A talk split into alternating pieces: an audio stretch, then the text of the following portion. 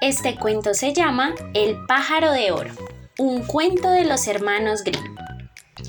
En tiempos remotos vivía un rey cuyo palacio estaba rodeado de un hermoso parque, donde crecía un árbol que daba manzanas de oro.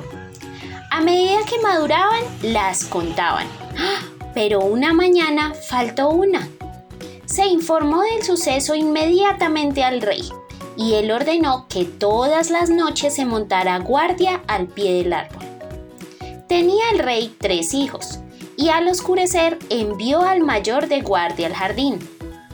A la medianoche el príncipe no pudo resistir el sueño, y a la mañana siguiente faltaba otra manzana. A la otra noche hizo guardia el hijo segundo, pero el resultado fue el mismo. Al dar las doce se quedó dormido y por la mañana faltaba una manzana más. Llegó el turno de guardia del hijo tercero. Este estaba dispuesto a ir, pero el rey no confiaba mucho en él y pensaba que no tendría más éxito que sus hermanos. De todos modos, al fin estuvo de acuerdo en que se encargara de la guardia. Se instaló el joven bajo el árbol, con los ojos bien abiertos y decidido a que no lo venciese el sueño. Al dar las doce, oyó un rumor en el aire y al resplandor de la luna vio acercarse volando un pájaro cuyo plumaje brillaba como un ascua de oro.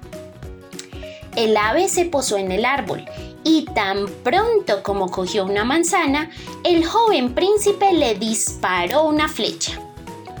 El pájaro pudo escapar, pero la flecha lo había rozado y cayó al suelo una pluma de oro.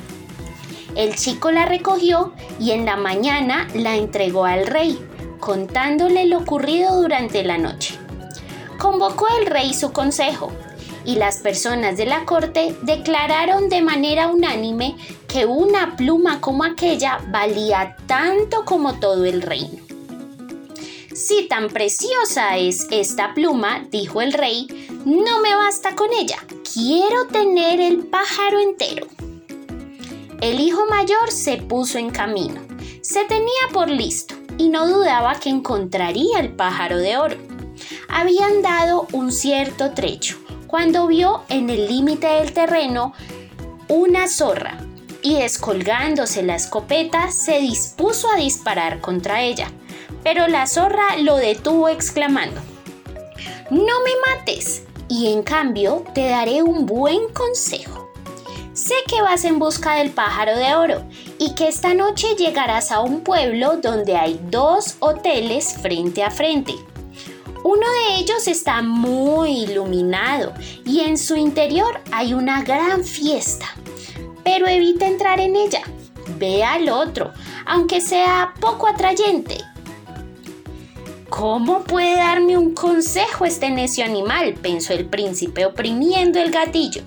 Pero le falló la puntería y la zorra se adentró rápidamente en el bosque con el rabo tieso. Siguió el joven su camino y al anochecer llegó al pueblo de los dos hoteles, en uno de los cuales todo era canto y baile, mientras el otro ofrecía un aspecto mísero y triste. ¡Hmm! Tonto sería, se dijo a sí mismo, si me hospedase en ese lugar destartalado, en vez de hacerme en este hermoso hotel. Así entró en la posada alegre y en ella se entregó a la fiesta, olvidándose del pájaro, de su padre y de todas las buenas enseñanzas que había recibido. Transcurrido un tiempo sin que regresara el hijo mayor, se puso el segundo en camino, en busca del pájaro de oro. Como su hermano, también se encontró con la zorra, la cual le dio el mismo consejo sin que tampoco él lo atendiera. Llegó a los dos hoteles y su hermano, que estaba asomado a la ventana del alegre, lo llamó y lo invitó a entrar. No supo resistir y pasando al interior se entregó a los placeres y diversiones. Al cabo de mucho tiempo, el hijo menor del rey quiso salir a su vez a probar suerte, pero el padre se resistía. Es inútil, dijo. Este encontrará el pájaro de oro menos que sus hermanos, y si le ocurre una desgracia no sabrá salir de problemas. Es el menos listo de los tres. No obstante, como el joven no lo dejaba en paz, dijo que sí. A la orilla del bosque se encontró también con la zorra, la cual le pidió que le perdonase la vida y le dio su buen consejo. El joven, que era de buen corazón, dijo, No temas, zorrita, no te haré ningún daño. No lo lamentarás, le respondió la zorra, y para que puedas avanzar más rápidamente, súbete en mi rabo. Apenas se montó en ella, echó la zorra a correr a campo traviesa, con tal rapidez que los cabellos silbaban al viento. Al llegar al pueblo, desmontó el muchacho y siguiendo el buen consejo de la zorra, hospedándose sin titubeos en el hotel humilde, donde pasó una noche muy tranquila. A la mañana siguiente, en cuanto salió al campo, lo esperaba ya la zorra, que le dijo, Ahora te diré lo que debes hacer. Sigue siempre en línea recta. Al fin llegarás a un palacio, delante del cual habrá un gran número de soldados tumbados. Pero no te preocupes, pues estarán durmiendo y roncando. Pasa por en medio de ellos, entra en el palacio y recorre todas las habitaciones hasta que llegues a una más pequeña, en la que hay un pájaro de oro encerrado en una jaula de madera. Al lado verás otra jaula de oro, bellísima, pero vacía pues solo está como adorno. No cambies el pájaro de la jaula ordinaria a la lujosa, pues lo pasarás mal. Pronunciadas estas palabras, la zorra volvió a extender la cola y el príncipe montó en ella. Otra vez empezó la carrera a campo traviesa, mientras los cabellos silbaban al viento. Al bajar frente al palacio lo encontró todo tal y como lo predijo la zorra entró el príncipe en las habitaciones donde se hallaba el pájaro de oro en su jaula de madera, al lado de la cual había otra dorada, y en el suelo vio las tres manzanas de su jardín. Mmm, pensó el joven que era una lástima que una ave tan bella hubiese de alojarse en una jaula tan fea, por lo que abriendo la puerta cogió el animal y lo pasó a la otra. En aquel mismo momento, el pájaro dejó ir un agudo grito y se despertaron los soldados y atraparon al muchacho y lo encerraron en el calabozo. A la mañana siguiente lo llevaron ante un tribunal y como confesó su intento fue condenado a muerte. El rey le ofreció perdonarle la vida a condición de que le trajese el caballo de oro, que era más veloz que el viento. Si lo hacía, le daría además en premio el pájaro de oro. Se puso el príncipe en camino, suspirando tristemente, pues donde iba a encontrar un caballo de oro. De pronto vio parado en el camino a su antigua amiga, la zorra. ¿Ves? Le dijo, esto te ha ocurrido por no hacerme caso. Pero no te desanimes, yo me preocupo por ti y te diré cómo puedes llegar al caballo de oro. Marcha siempre de frente y llegarás a un palacio en cuyos establos está el animal. Delante de los establos estarán tendidos los caballerizos, durmiendo y roncando, y podrás sacar tranquilamente al caballo. Pero una cosa debo advertirte, ponle la silla mala de madera y cuero, y no la de oro que verás colgada a su lado. De otro modo, lo pasarás mal. Y estirando la zorra al rabo, montó el príncipe en él, y emprendieron la carrera a campo traviesa, con tanta velocidad que los cabellos silbaban al viento. Todo ocurrió como la zorra había predicho.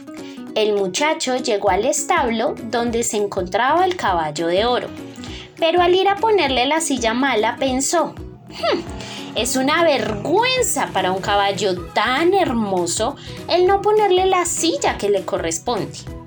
mas apenas la de oro hubo tocado al animal, éste empezó a relinchar ruidosamente. Despertaron los hombres del establo y atraparon al joven príncipe y lo metieron en el calabozo. A la mañana siguiente, un tribunal le condenó a muerte, pero el rey le prometió la vida y el caballo de oro si era capaz de traerle a la bellísima princesa del castillo de oro. Se puso en ruta el joven muy apenado y por fortuna suya no tardó en saltirle al paso. No, perdón. Se puso en ruta el joven muy apenado y por fortuna suya no tardó en salirle al paso la fiel zorra. Debería abandonarte a tu desgracia, le dijo el animal, pero me das lástima y te ayudaré una vez más. Este camino lleva directamente al castillo de oro. Llegarás a él al atardecer y por la noche, cuando todo esté tranquilo y en silencio, la hermosa princesa se dirigirá a los baños. Cuando entre, te lanzas sobre ella y le das un beso. Ella te seguirá y podrás llevártela, pero guárdate de permitirle que se despida de sus padres, pues de otro modo la pasarás mal. Estiró la zorra el rabo, se montó el hijo del rey y otra vez a todo correr a campo traviesa mientras los cabellos silbaban al viento. Al llegar al castillo de oro, todo ocurrió como dijo la zorra. Esperó el príncipe hasta la medianoche y cuando todo el mundo dormía y la bella princesa se dirigió a los baños, avanzó él de improviso y le dio un beso. Ella le dijo que se marcharía muy a gusto con él, pero le suplicó con lágrimas que le permitiese antes despedirse de sus padres. Al principio, el príncipe resistió a sus ruegos, pero al ver que la muchacha seguía llorando y se arrodillaba a sus pies, acabó por ceder. Apenas hubo tocado la princesa el lecho de su padre, se despertó este y todas las personas del castillo y atraparon al muchacho y lo encarcelaron. A la mañana siguiente le dijo el rey, te has jugado la vida y la has perdido. Sin embargo, te entregaré a la princesa si arrasas la montaña que se levanta delante de mis ventanas y me quita la vista. Y esto debes realizarlo en el espacio de ocho días. Si lo logras, recibirás en premio la mano de mi hija. El príncipe se puso a manejar pico y pala sin descanso, pero transcurridos siete días vio lo poco que había conseguido y que todo su esfuerzo ni siquiera se notaba cayó en un gran abatimiento con toda la esperanza perdida. Pero al anochecer del día séptimo se presentó la zorra y le dijo, no mereces que me preocupe por ti, pero vete a dormir. Yo haré el trabajo en tu lugar. A la mañana, al despertar el muchacho se asomó a la ventana. La montaña había desaparecido. Corrió muy feliz a la presencia del rey y le dio cuenta de que su condición quedaba satisfecha, por lo que el rey, quieras que no, hubo de cumplir su palabra y entregarle a su hija. Se marcharon los dos y al poco rato se les acercó la zorra. Tienes lo mejor, es cierto, pero a la doncella del castillo de oro le pertenece también el caballo de oro. ¿Y cómo podré ganármelo? preguntó el joven. Voy a decírtelo. Ante todo, lleva a la hermosa doncella al rey que te envió al castillo de oro.